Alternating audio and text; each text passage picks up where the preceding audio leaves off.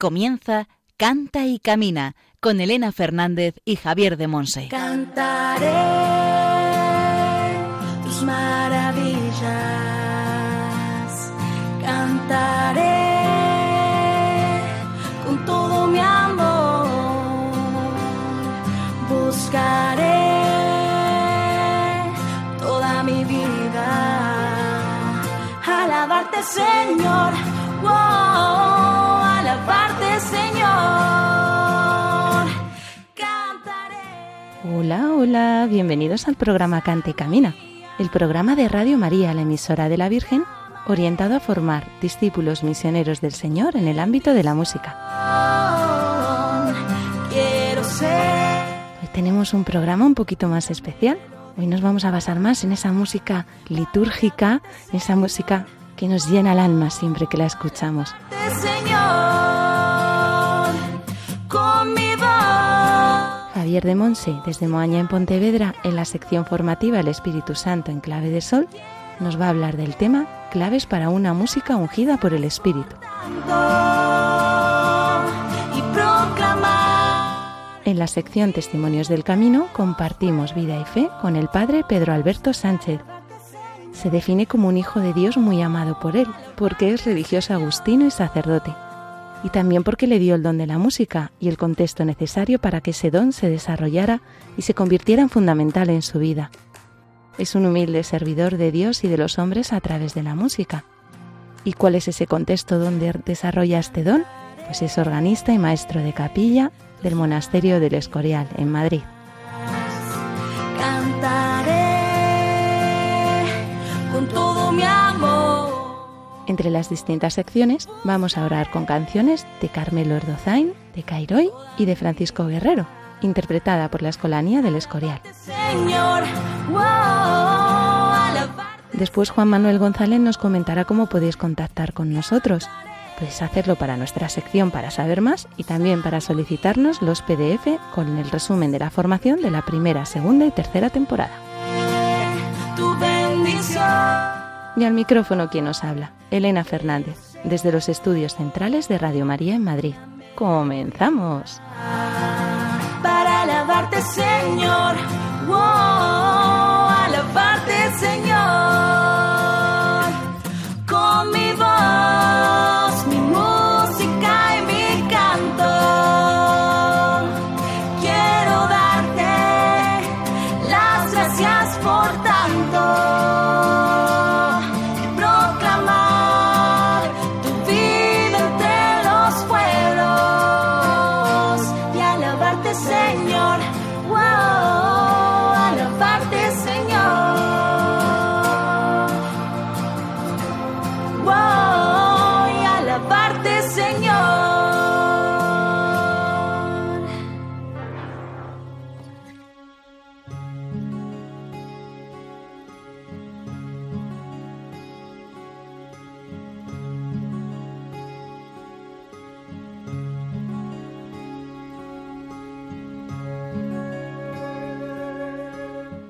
Aclamad al Señor.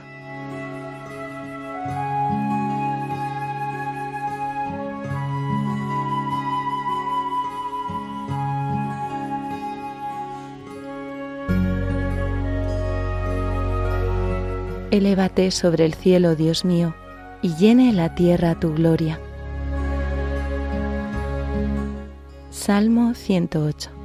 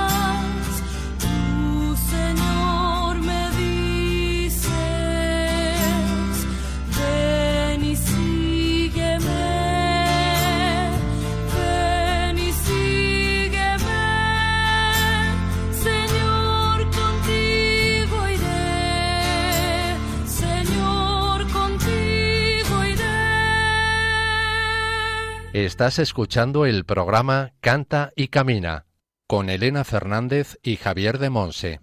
Hemos escuchado la canción Ven y sígueme del padre Carmelo Erdozain.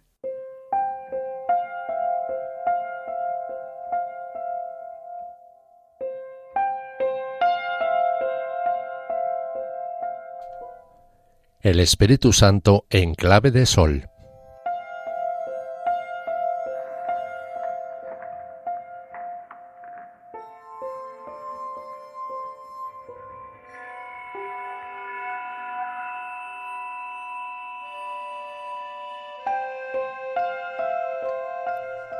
Claves para una música ungida por el Espíritu Santo. Tocar instrumentos, tener buena voz o saber música no significan más que una predisposición. Por sí solos no cualifican para servir al Señor a través de la música. Como en cualquier otro ministerio, lo fundamental es la llamada del Señor y nuestra respuesta de conversión y entrega. La unción no es un elemento estético, sino espiritual. No puede aprenderse en ningún conservatorio. Aquellos que cantamos y tocamos para el Señor debemos primero escucharlo mucho, adorarlo y vivir en humildad. Vamos a señalar tres claves para una música ungida por el Espíritu. La primera clave, la música es sierva de la palabra, no señora. Canto nuevo, música ungida. El carisma de la música y el canto es un don, entre los múltiples y variados que el Señor nos regala, un don para enriquecer y construir la comunidad, la Iglesia. La música tiene pues su papel importante en toda celebración litúrgica o en cualquier reunión de oración. Pero no debemos olvidar qué es lo esencial en una reunión de cristianos. Leemos en Hechos 2, 42. La enseñanza de los apóstoles, la comunión fraterna, la fracción del pan y las oraciones. La música es servidora, no señora. Servidora de la palabra, de la oración, de la comunión. No la dejemos, pues, usurpar un lugar que no le corresponde. Estemos atentos para rechazar toda idolatría. La música es canal, no fuente. Una imagen nos ayuda a visualizar esta verdad. Imaginemos una casa grande con muchas estancias. La sierva va con ropaje adecuado a sus trabajos, la señora va con otro tipo de vestido. Las distinguimos perfectamente. Es la señora la que marca, señala, indica, y la sierva está pendiente y es dirigente para cumplir las indicaciones. Así la música como sierva de la palabra de Dios, siendo fiel a ella. Así se convierte en una colaboradora excelente, pues imprime a la palabra fuerza y consolida su acción en nuestros corazones. Por eso el músico cristiano se pone a disposición de aquello que vamos a celebrar, una Eucaristía, una adoración, una oración comunitaria, un acto penitencial, y se somete a las indicaciones eclesiales, litúrgicas, a las características propias de la asamblea a la que va a servir.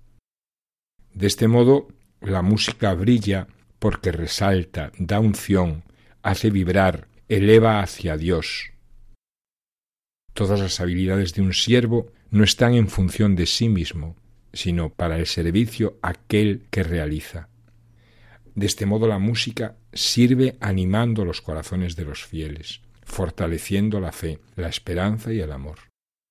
No es ella en sí misma la protagonista. Para San Agustín, si queremos dar gloria a Dios, necesitamos ser nosotros mismos aquello que cantamos. Dice él, no sea que nuestra vida tenga que atestiguar contra nuestra lengua. Solo se puede cantar a Dios cuando hemos rendido a Él nuestro corazón.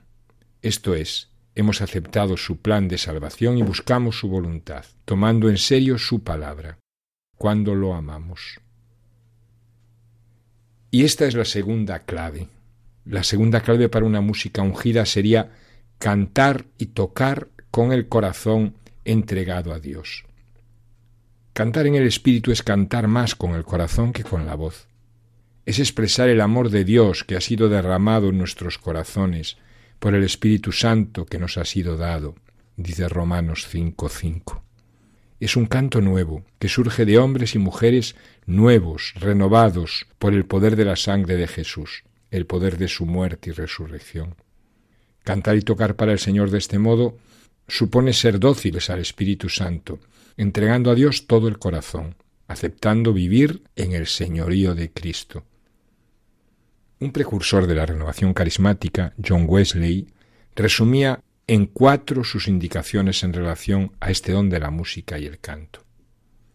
La primera, que todos canten. Segunda, que canten alegremente y con ánimo. Tercera, cantar con humildad, de modo que cantemos unidos y en armonía. Y cuarta, la más importante para él, dice, cantad espiritualmente, dirigid vuestra mirada a Dios en cada una de las palabras que cantéis. Procurad agradar a Dios más que a vosotros mismos o que a cualquier otra criatura. Para ello centraos solo en lo que estéis cantando, y velad para que vuestros corazones no se aparten de él a causa de la música, sino que a través de ella sean constantemente ofrecidos a Dios. Este es el canto que el Señor desea. En esta frase se resumiría también toda la doctrina de los padres de la Iglesia, cantar con el corazón. Esa es la actitud fundamental para cantarle al Señor.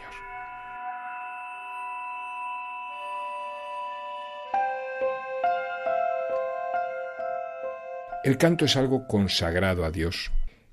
Podemos, y a menudo lo hacemos, profanar un canto. ¿Cómo?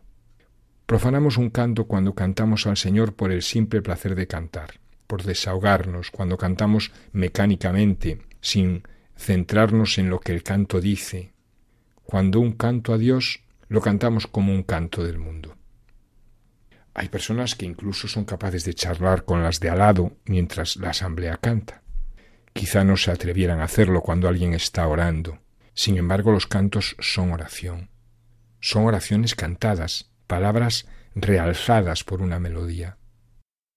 A fuerza de cantar muchas veces un canto podemos perder poco a poco su significado. Por eso es bueno en ocasiones no cantar, escuchar, interiorizar el texto en silencio, revivirlo. Podemos comparar nuestro servicio al Señor a través de la música, nuestro ministerio, con un puente. Un buen puente es un medio de unión, de acercamiento, de comunicación de Dios al hombre y el hombre a Dios. Cuando este puente, que es nuestro ministerio musical, funciona como debe, los pasos de la asamblea, los pasos de los fieles son más seguros. Cuando un ministerio de música sirve bien, la asamblea camina con seguridad. Un mal puente sería como el caso que Jesús cuenta en el Evangelio de aquel que construye su casa sobre arena. Lucas 6, 48, 49. Es un servicio que se vuelve débil e incluso peligroso. Este servicio no proyecta a Dios sino a sí mismo. El pueblo no llega a Dios tan fácilmente, se queda en el puente, porque faltan piezas tan importantes como la humildad, la oración, un mal puente. También puede que no haya puente, que no haya servicio, ministerio de música. Entonces, sin la ayuda de la música y el canto, el camino de la asamblea es más laborioso, al no poder utilizar este puente tan accesible. Y veamos una tercera clave para una música ungida por el Espíritu Santo. La música y el canto son para la unidad del cuerpo de Cristo. San Juan Crisóstomo dice, el canto que los cristianos elevan para expresar su fe en el Señor, todos han de comprenderlo, sentirlo, ser capaces de aprenderlo, identificarse con él. El canto se convierte en símbolo de la Iglesia porque todos participan en él, y este símbolo de unidad debe cuidarse prioritariamente a otras cosas. Si se convierte en el motivo de la más sutil división, puede perder su fuerza como testimonio de fe y amor. El Señor nos ha hecho colaboradores suyos, dice 1 Corintios 3:9. Dios nos salva en la Iglesia y por medio de la Iglesia. Como instrumentos tenemos que aportar, Cada uno debemos aportar algo, y en la medida que nos capacitemos, mayor será nuestra colaboración con Dios. Esto nos debe llevar a recibir los carismas con gratitud y a ver cómo respondemos, con el fin de que crezca el poder de Dios en nosotros. El plan de Dios es que todo crezca en nosotros. Cuando termina el crecimiento, empieza a obrar la muerte. Un carisma es siempre perfecto en sí, pero su mayor o menor manifestación depende de nuestra correspondencia. Y el don supremo es el amor. Todo don es para la unidad del cuerpo de Cristo. Todo ha de ser para edificación. La música y el canto o son servidores y constructores de la unidad o no son nada.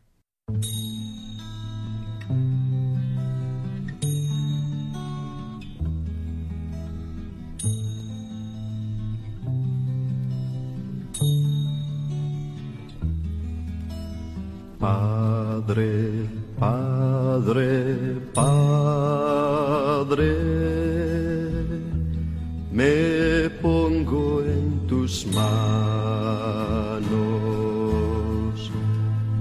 de mí lo que quieras,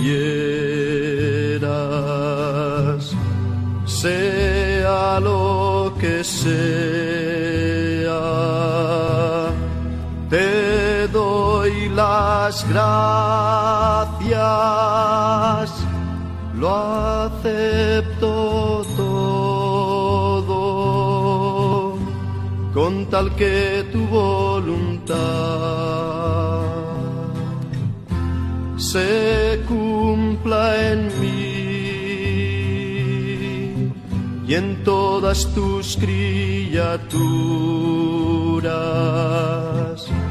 No deseo nada más, Padre, no deseo nada más.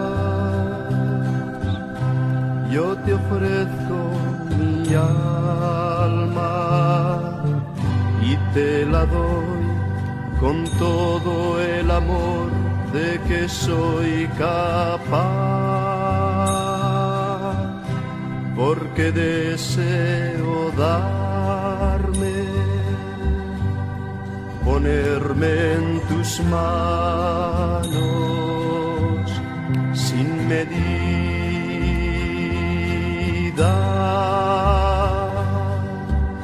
con infinita confianza porque tú eres mi Padre.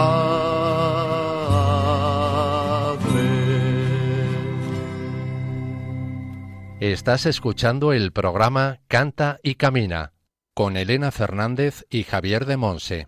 Hemos escuchado la canción Padre, me pongo en tus manos del grupo Cairoi.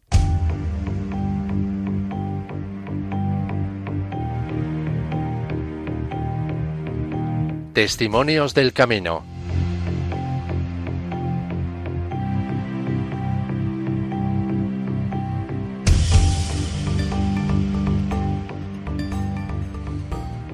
Hoy en Testimonios del Camino contamos con el padre Pedro Alberto Sánchez.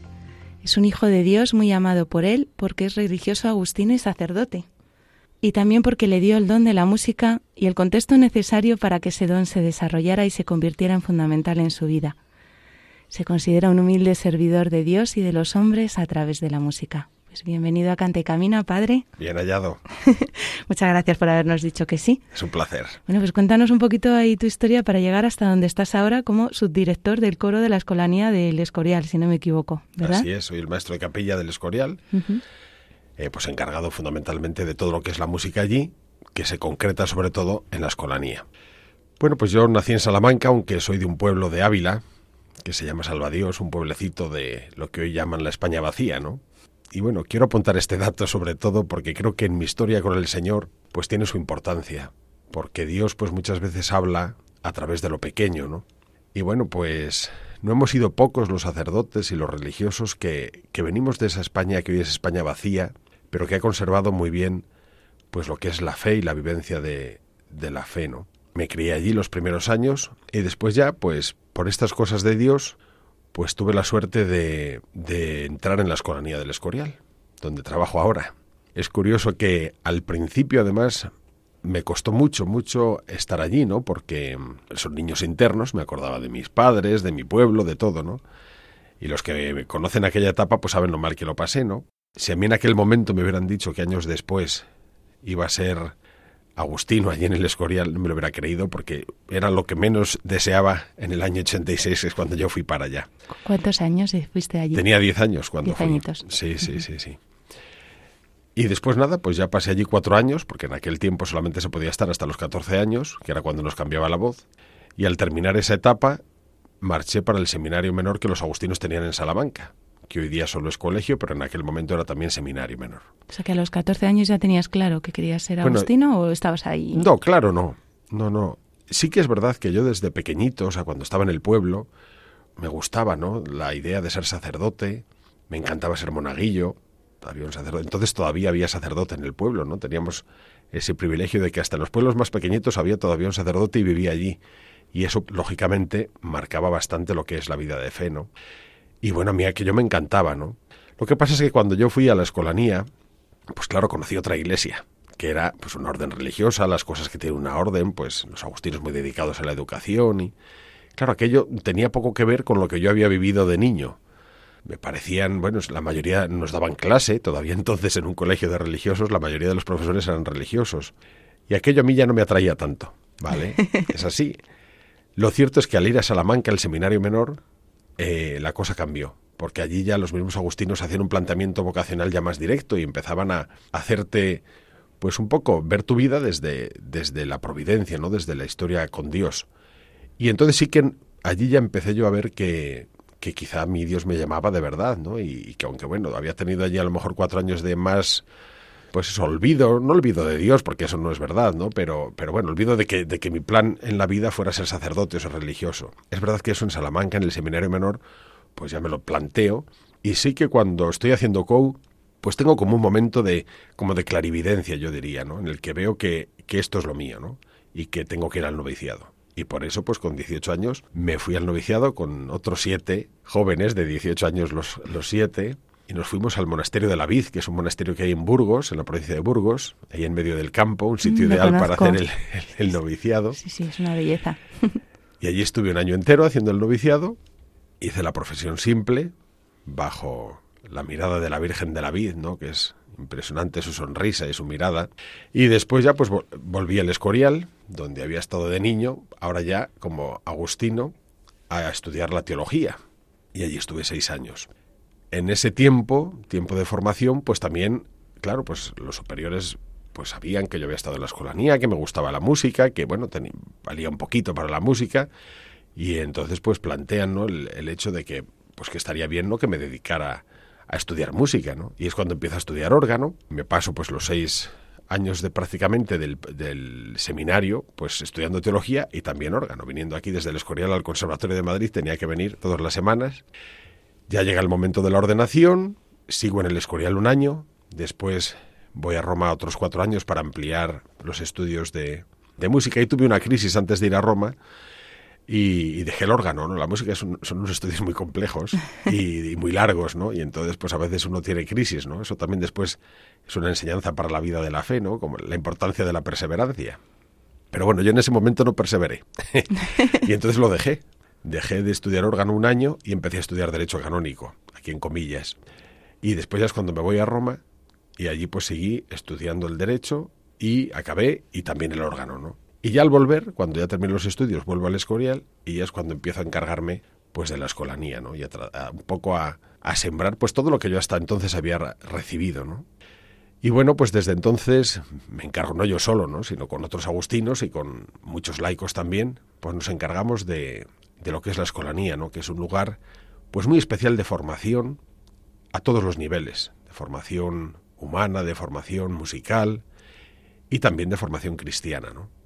Eh, los niños son especialmente sensibles a lo religioso, cuando son pequeños sobre todo, y bueno, sí que yo creo que nos pasa como a los padres, ¿no? Que yo no tengo hijos de carne, ¿no? Pero que creo que la experiencia tiene que ser muy parecida. Es decir, nosotros sembramos.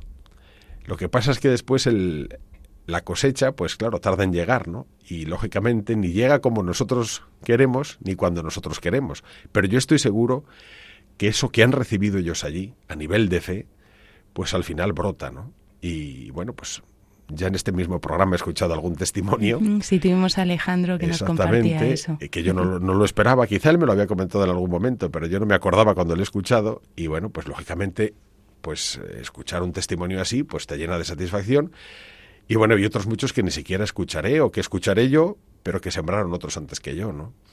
Entonces, bueno, pues esa ha sido un poco mi historia y un poco lo que es mi presente, ¿no?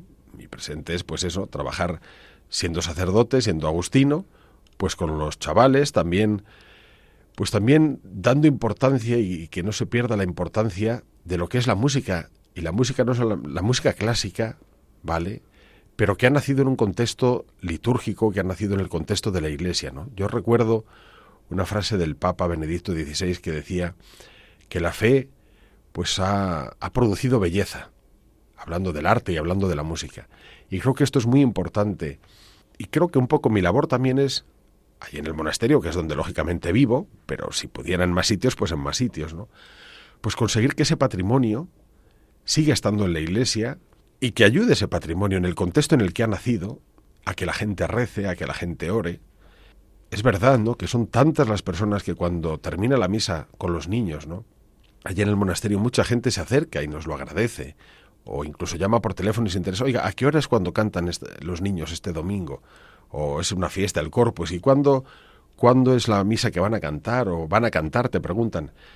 Por supuesto en las misas, pero incluso en los conciertos, ¿no? conciertos que a veces damos en iglesias, en parroquias, y es curioso, ¿no? Como para la gente es un momento de cielo. Yo me atrevería a decir eso, ¿no? Que es un momento de cielo, ¿no? La gente a lo mejor no están entendiendo lo que están diciendo. Vamos, a lo mejor no. Seguro. No lo van a entender la mayoría de las veces porque casi siempre cantamos en latín, ¿vale? Pero es que no hace falta entenderlo, ¿vale? Es decir, yo creo que esa, ese aspecto que tiene la, la belleza y la música de comunicarnos, ¿no? De, de hacer que nos trascendamos a nosotros mismos, ¿no? Y que, que, te puedas conectar con Dios, ¿no? Sentir, sentir que está presente, ¿no? Cada uno en la situación en la que nos encontramos. Es un momento, pues muy mágico, ¿no? Y yo creo que los especialistas, habrá muchos, ¿no? Que lo estudian desde distintos puntos de vista, desde la sociología, desde tantas cosas, ¿no? Pero un poco ese es, ese es mi, ese es mi objetivo, ese es mi deseo, ¿no? Que a través de la música podamos provocar el que mucha gente que a lo mejor tampoco es de iglesia, porque no nos tenemos que engañar, mucha gente no va a la iglesia, no practica, pero a lo mejor se les ocurre ir a un concierto. Y bueno, pues en ese momento en el que van a estar en la iglesia, una hora que van a estar en un templo, en el que están viendo una imagen de María, en el que están viendo una imagen de Jesús, en el que están escuchando una música que, ya te digo, o sea, creo que a todo el mundo algo nos dice, pues yo creo que es imposible no sentir algo, ¿no? Y bueno, creo que es una manera, a lo mejor indirecta de evangelizar, de llevar la palabra de Dios, pero de provocar, ¿no? Que la gente se encuentre con Dios, ¿no? Qué belleza. Entonces tú sientes que esa es la llamada a la que Dios te está llamando dentro de tu vocación, como una, como la Madre Teresa, ¿no? Una llamada dentro de la llamada, a través de la música llevar a otros al, encuentro con Dios. Al final, pues eso, Dios nos va llamando, creo yo. Tampoco sabemos si la llamada de hoy será la llamada de mañana, ¿vale? Entonces, eh, yo lo que sé es que a mí ahora me han puesto mis superiores donde estoy. Y bueno, pues creo que es el, el objetivo que tengo que, que, intentar cumplir. Es verdad que siempre he sido, sensible a esto, ¿no? Es decir, creo eso, que Dios nos va hablando también a través de pues de lo que nos va regalando, ¿no? Si a mí Dios me, me concedió este, este don y como te dije en la, cuando hablamos la primera vez, ¿no? También me ha puesto en el contexto en el que yo haya podido desarrollar esta, esta formación, ¿no? Pues es por algo, ¿no? El, nos va hablando a través de esto, ¿no? Es verdad que, bueno, te hablo así según te estoy hablando, pues que la música es muy bonita, que nos ayuda, pero también no todos son no todos son maravillas, ¿no? Es decir, también hay mucho trabajo, en la escolanía, pues pues se trabaja muchísimo, ¿no? Lo que pasa es que ves el resultado, ves el resultado, pues porque cada vez que los niños cantan, pues se te olvidan un poco las, las penas que, que, que muchas veces las que horas de detrás, ¿no? Exactamente. ¿no? Entonces yo creo que sí, que mi trabajo, o sea, que que mi misión en este momento es esto, ¿no? Y yo creo que el Señor es lo que me está pidiendo, ¿no? Es decir, que, que a través de la belleza, que a través de la música, evangelicemos. Va a ser a lo mejor simplemente un primer encuentro, va a ser a lo mejor simplemente un eso, un volver a entrar en la iglesia. Después tenemos que también dejar trabajar al Espíritu Santo, ¿no? Para que él haga su labor, ¿no? Pero bueno, hay, hay testimonios no muy conocidos, ¿no? De, pues me viene a la cabeza el de García Morente, ¿no? Que, que escuchando la música, pues sintió ese momento especial en su vida, ¿no? Que, que le hizo pensar que, pues eso, que tenía que, que cambiar de vida, ¿no? Y que consagrarse a Dios en el fondo. Entonces, bueno, ¿por qué no? Puede, ah, es que estoy seguro de que haya muchos, aunque ni siquiera a lo mejor los conozcamos, ¿no? Pero, pero sí, sí, sí. Bueno, ese es un poco el objetivo de este programa, ¿no? Tenemos una parte de formación para estos discípulos misioneros en el ámbito de la música, ¿no? irnos formando y, luego estáis aquí dando testimonio ¿no? de, de esta vida en la que estáis evangelizando a través de la música y dando vida a otros a través de la música también. Sí, yo que vamos, que he escuchado otras veces el programa, ¿no? y bueno, en general, pues a lo mejor mm, es otro tipo de música, ¿no? Yo, Hemos tenido de todo. Por eso te digo que pero creo que es importante ¿no? Que, no, que no olvidemos este patrimonio tan rico que la Iglesia tiene, que ha sido producto de ella, de la fe, y que a lo mejor, pues eso, a veces, bueno, pues porque de primeras, pues tampoco todo el mundo le da por escuchar música clásica, ¿no? Pero bueno, pero que, mm, que no lo olvidemos, que está ahí y que nos puede servir. Es verdad que a lo mejor de primeras pues no te, no te atrae tanto como, pues como otros tipos de música que para nosotros son más cercanos, ¿no? Pero que sin imponer ninguno ni, ni rechazar ninguno tampoco, pero que sepamos que está ahí y lo utilicemos. Lo utilicemos para nuestra oración, para nuestra meditación, para nuestros momentos pues de querer estar a solas y encontrarnos con Dios. A mí, a mí personalmente me ha ayudado muchísimo, ¿no? Entonces, supongo que a los demás pues también les puede ayudar. Sí, yo tengo algún testimonio de algún alumno que dice que estudia con música clásica, que es lo único que le ayuda a centrarse. muy bien. Nos has querido compartir hoy en el programa una canción dentro de este mundillo de la música clásica litúrgica, ¿cómo se llama? Pues mira, es el Panis Angelicus de César Frank. Para mí ha sido muy complicado elegir una, la verdad, porque bueno, pues porque es casi toda una vida dedicada a la música, y a la música en la iglesia y en la liturgia, sí que quería eso, que fuera una música clásica. Tengo también otras, o sea, hubiera podido elegir otras, pues que también han sido muy importantes en mi vida de fe y han sido pues, pues más normales, entre comillas. Vamos a orar con ella y después seguimos compartiendo.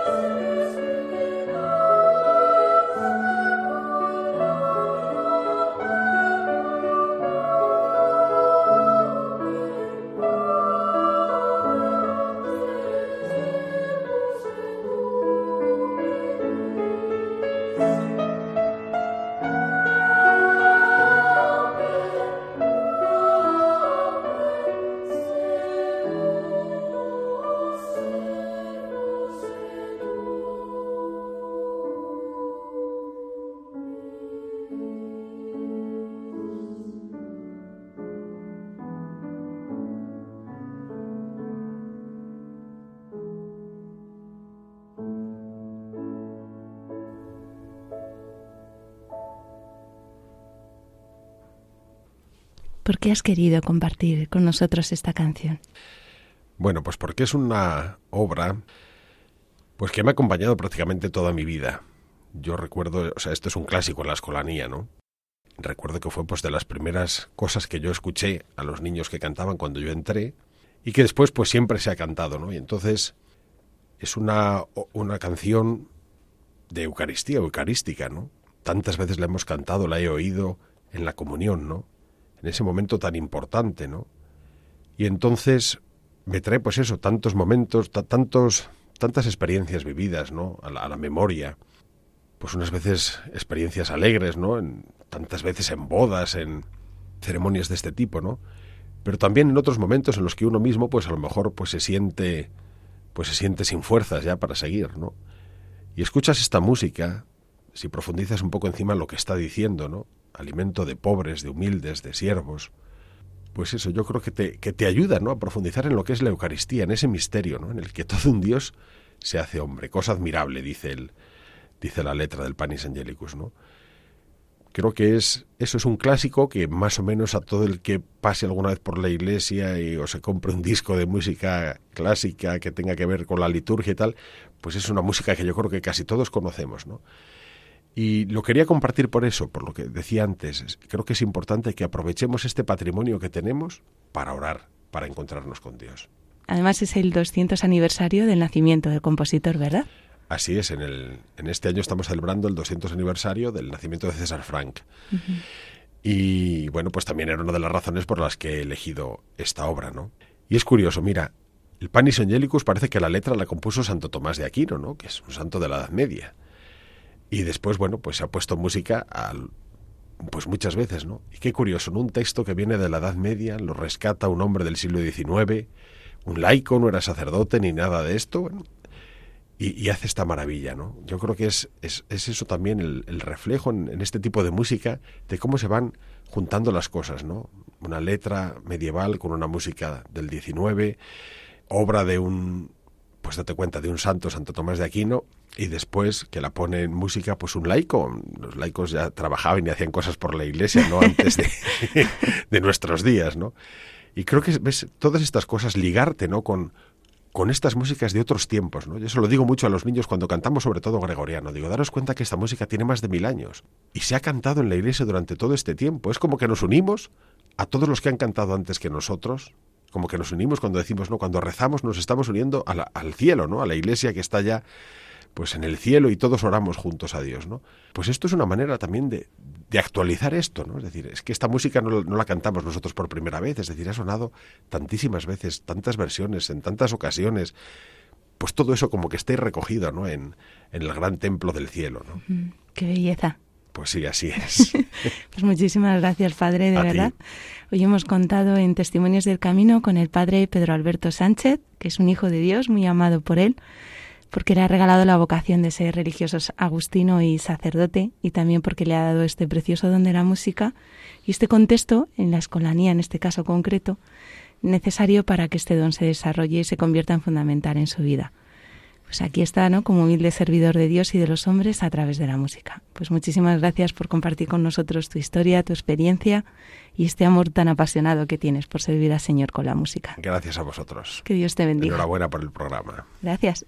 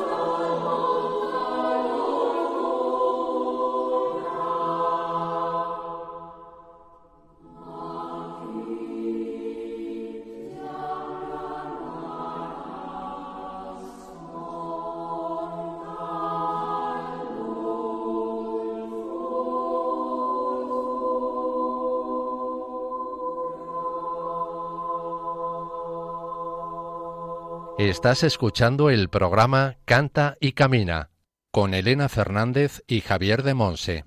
Hemos escuchado la canción Pan Divino y Gracioso de Francisco Guerrero, interpretada por la Escolanía del Escorial.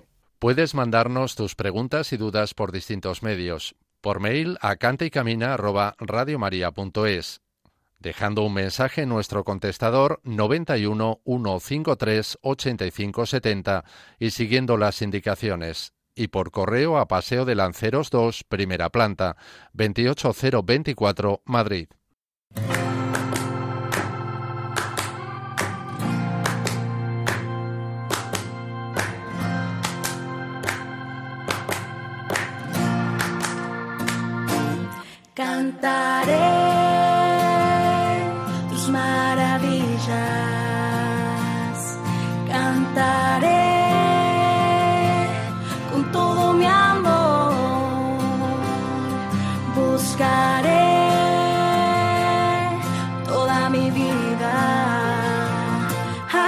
Alabarte Señor, wow, alabarte Señor,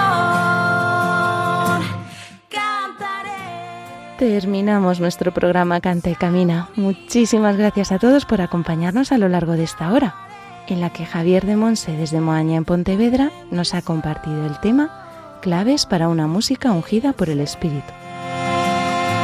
una. En la sección Testimonios del Camino nos ha acompañado con su testimonio el padre Pedro Alberto Sánchez, un hijo de Dios muy amado por él, religioso agustino y sacerdote, y por eso se siente muy amado, y porque le dio el don de la música y el contexto necesario para que ese don se desarrollara, que es siendo organista y maestro de capilla del monasterio del Escorial.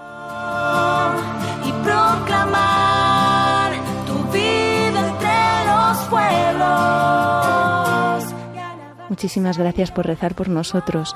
Aquí seguimos cada 15 días de la mano del Señor y de la Virgen, verdadera directora de Radio María y de este programa. A través de ella hemos recibido la llamada del Señor para ser sus discípulos misioneros en este campo de servicio a la Iglesia y al mundo a través de la música y el canto. Tus maravillas. Recordad que podéis poneros en contacto con nosotros a través de las redes sociales Facebook, Instagram y Twitter y también a través del correo cantecamina@radiomaria.es. Y si queréis volver a escuchar o descargar el programa, podéis acceder al podcast de Radio María. Allí encontraréis también la cita bíblica y el título de las canciones con las que hemos orado.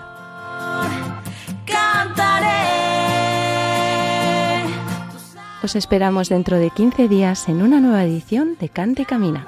Un abrazo a todos y que Dios os bendiga.